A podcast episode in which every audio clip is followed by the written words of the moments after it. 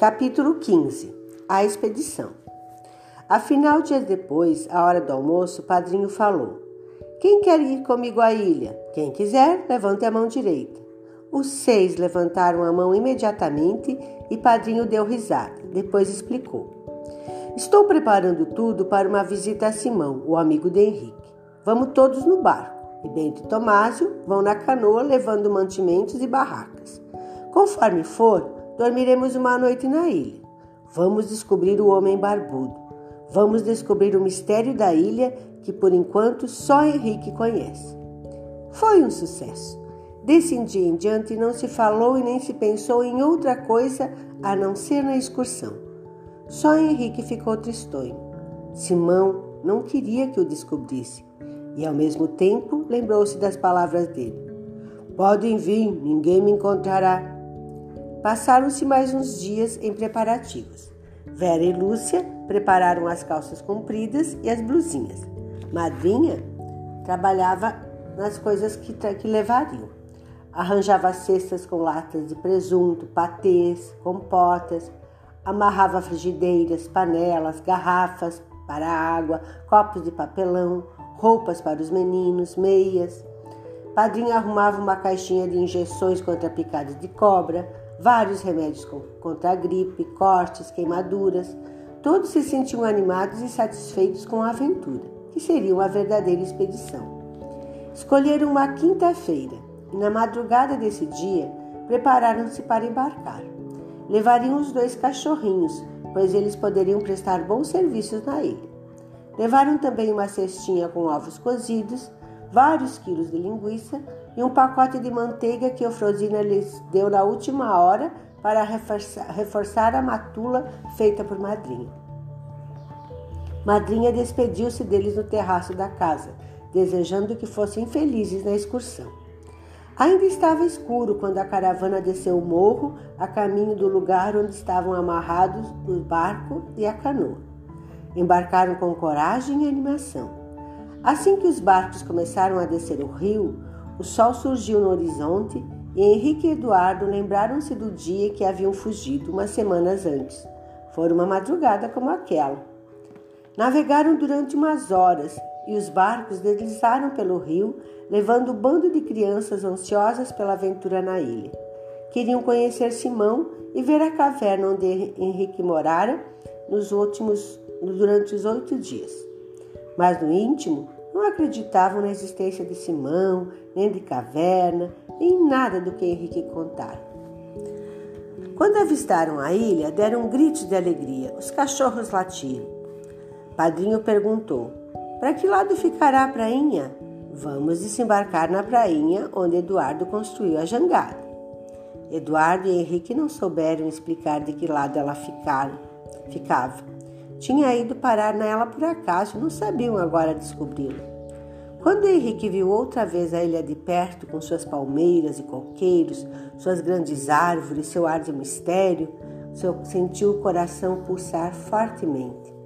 Com certeza, Simão estava nesse momento no ponto mais alto da ilha, olhando os barcos se aproximavam, que se aproximavam.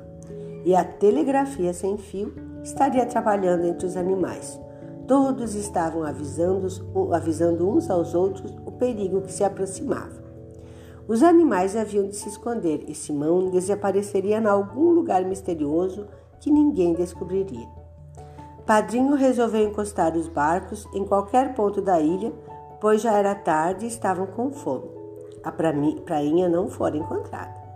Todos desembarcaram. Bento e Tomásio começaram a preparar as panelas para o almoço. As crianças foram fazer uma excursão pelos arredores juntamente com o padrinho. De repente ouviram o grito de Bento: O almoço está na mesa! Voltaram dando risada pois não havia nem sombra de mesa.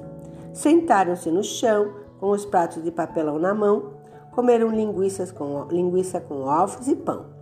Depois comeram pessegada e tomaram café feito pelo Bento. Deitaram-se um pouco depois do almoço e Padrinho disse: Vamos então dar umas voltas? Penetraram na mata e caminharam abrindo, caminho entre cipós e a folhagem cerrada. Padrinho e Tomás iam na frente, depois as crianças, e atrás seguia Bento com uma grande faca de cozinha entre as mãos. Os cachorros pulavam de um lado para o outro, entusiasmados com o passeio. De vez em quando, Padrinho parava e perguntava, indicando uma rocha ou uma árvore. Não reconhece esse lugar, Henrique? Henrique sacudia a cabeça. Não estava reconhecendo nada, nem árvores, nem pedras. Parecia nunca ter passado por ali. Quando um dos cachorros parava e latia para uma moita, eu ia espiar o que havia.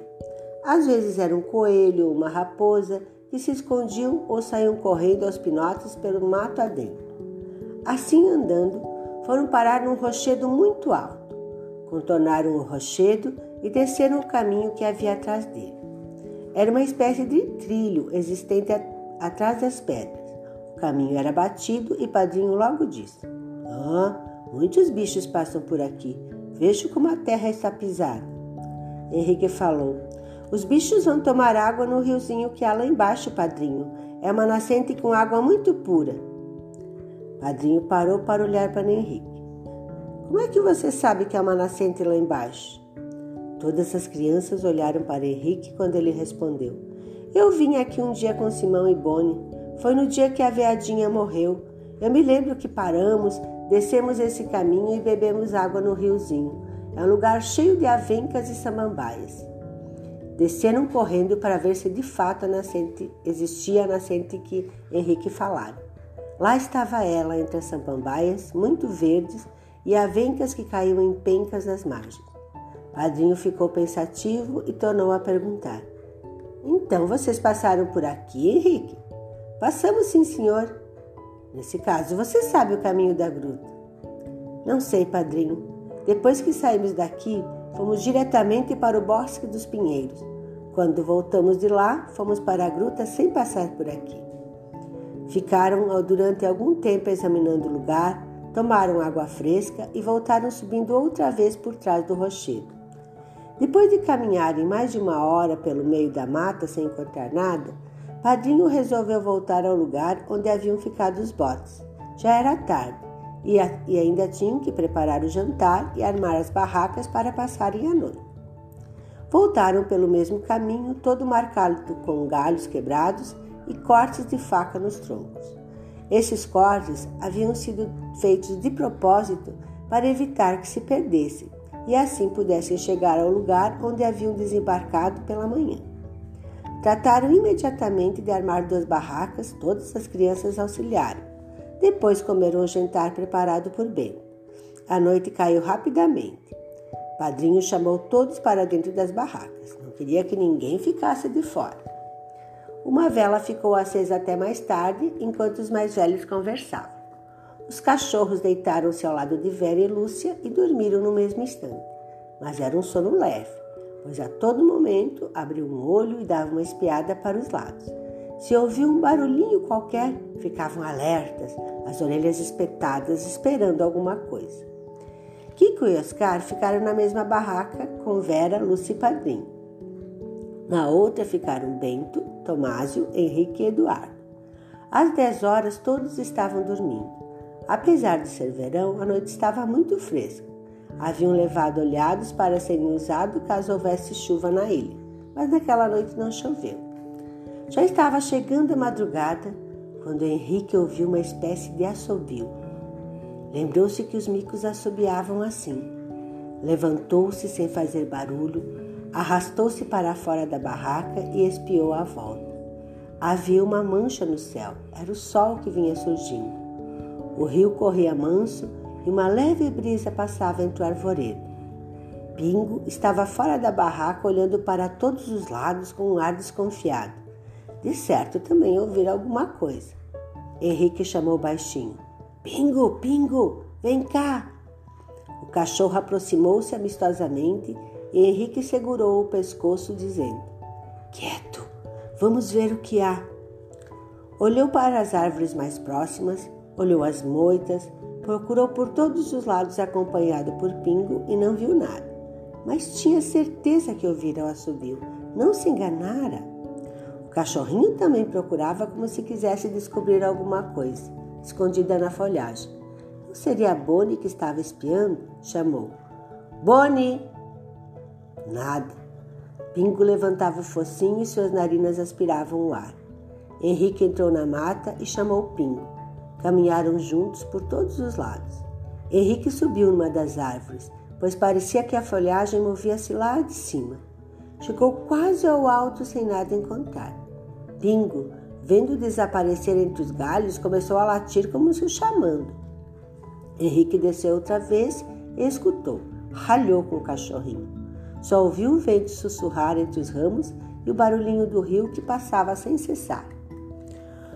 Voltou à barraca ainda procurando. Foi então que encontrou uma casca de banana no chão.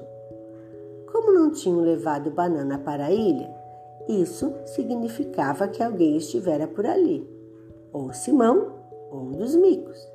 De certo tinham vindo espiá-los enquanto dormiam. Guardou a casca de banana no bolso. Quando chegou à beira do rio, viu Bento procurou, procurando lenha para fazer fogo. Disse que ia preparar um bom café.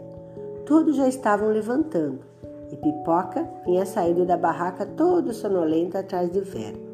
Espreguiçou-se e foi beber água no rio. Vera e Lúcia debruçaram-se na margem para lavar, para lavar os rostos. Disseram que haviam dormido muito bem. Queriam saber o que Henrique fora fazer na mata tão cedo só com Pingo. Henrique não mentia. Contou que ouvira o assobio e fora verificar o que era. Encontrar a casca de banana. A casca passou de mão em mão. Era uma qualidade de banana que não existia na fazenda. Bento chegou a cheirar a casca, dizendo que era cheiro de banana selvagem. Padrinho examinou-a sem dizer nada. Depois de terem lavado os rostos e escovado os dentes, Padrinho chamou para o café com leite. Madrinha puseram uma grande lata de leite condensado na cesta. Comeram bolachas e queijo. Guardaram tudo novamente e prepararam-se outra vez para a excursão através da ilha.